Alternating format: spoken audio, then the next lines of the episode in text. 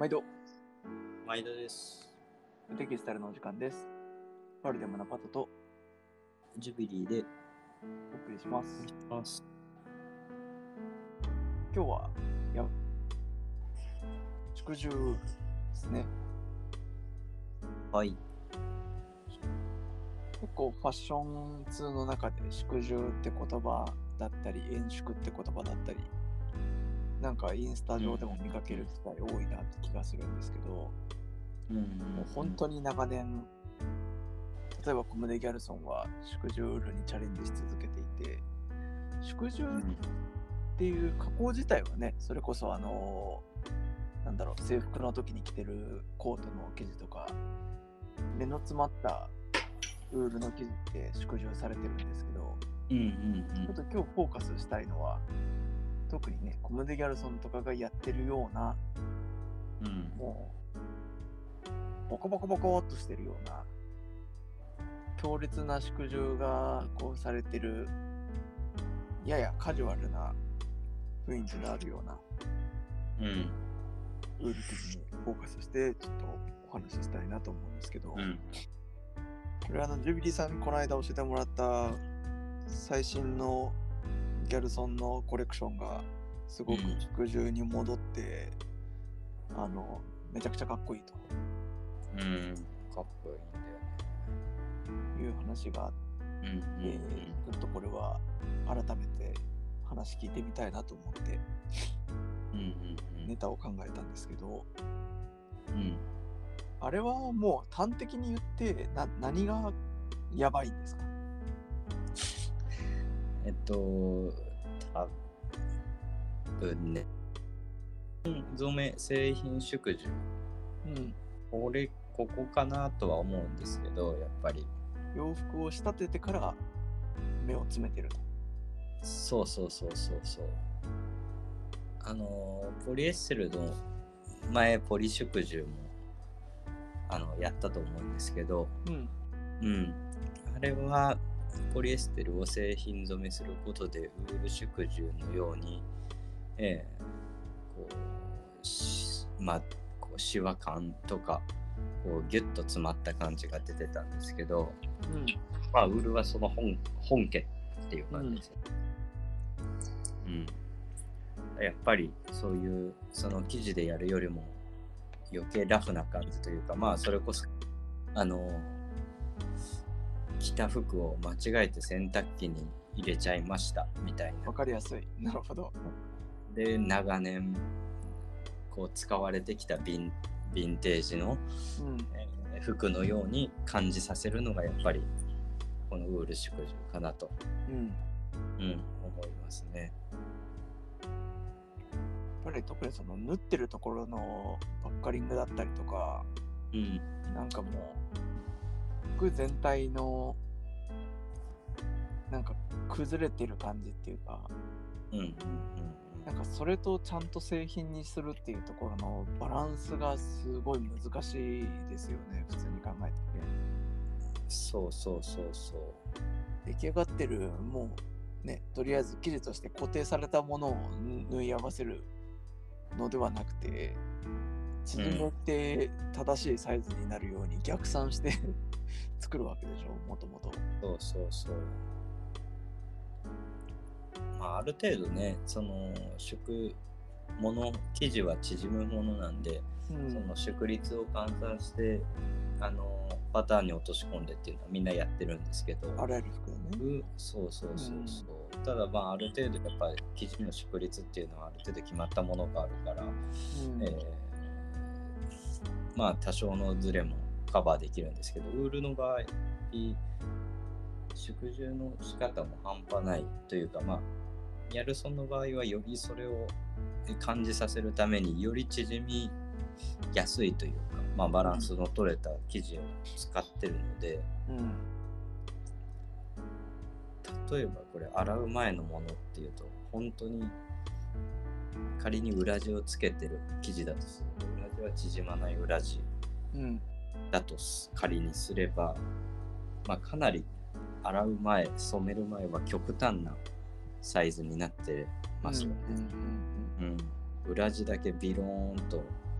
裏地だけ極端に短いというか、うん。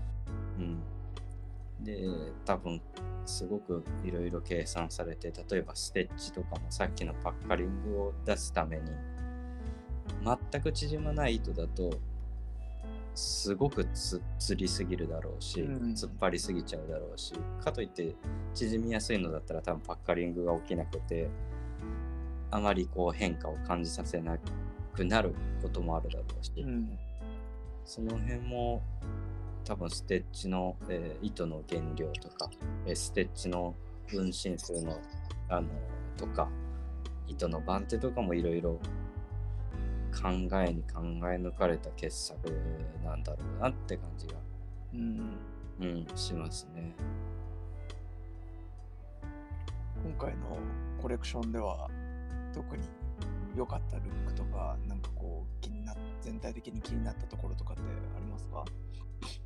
これね、えっと、何着目かな。やっぱり今回、綺麗な色をつけてるっていうの、すごく印象的だったんですけど、うんこの22年、23年の秋冬コレクション。でやっぱり、こう、なんか、やっぱりこれだなっていうのが、赤いジャケットのやつかな。何体目か忘れちゃったんだけど、うん。やっぱりこう昔ながらのあのモーニングのジャケットサックコートのジャケットのようになんだテーラードの形だけど裾にそ裾に行くにつれて、えー外にこう脱げていくようなデザインうん。の、うん、ジャケットそれにベストでちょっとタイトうでん下は、えー太めのパンツっていうまあ僕が好きなうん。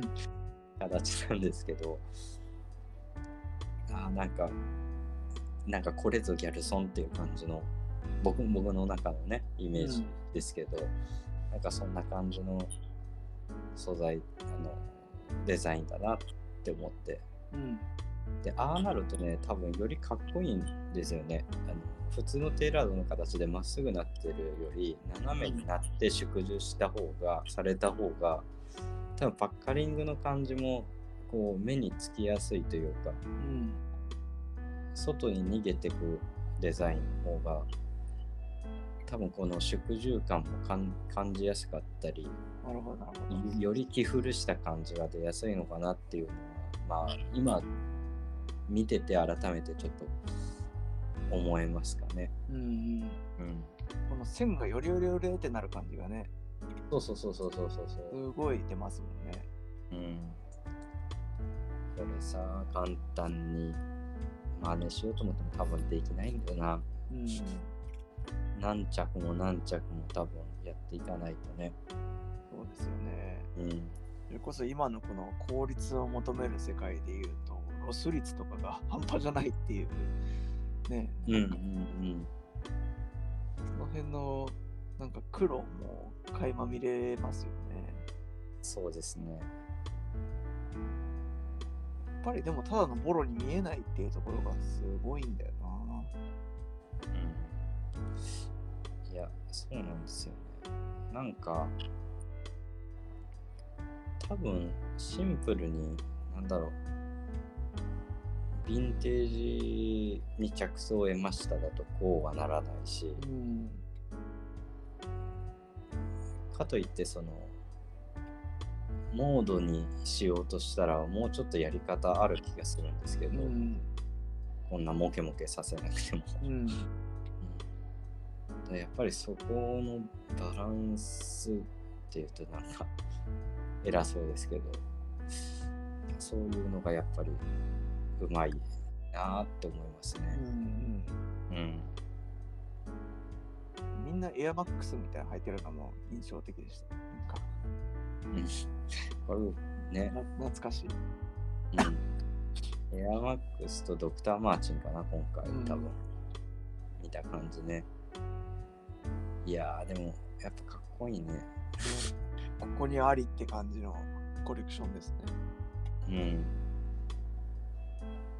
なんか、本当に、前話してたけど、ちょっと、ザ・うんコム・デ・ギャルソンみたいな気がするというか、うんね、いろいろギャルソンの中の純也とか、えートリコとかみんなブランド名からコム・デ・ギャルソンという名前がなくなって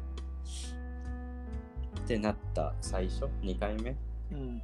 うん、のコレクションだと思うんだけど今回のホームはなんか集大成と言わんばかりこうん。うなんかかっこよさを感じるというか。うん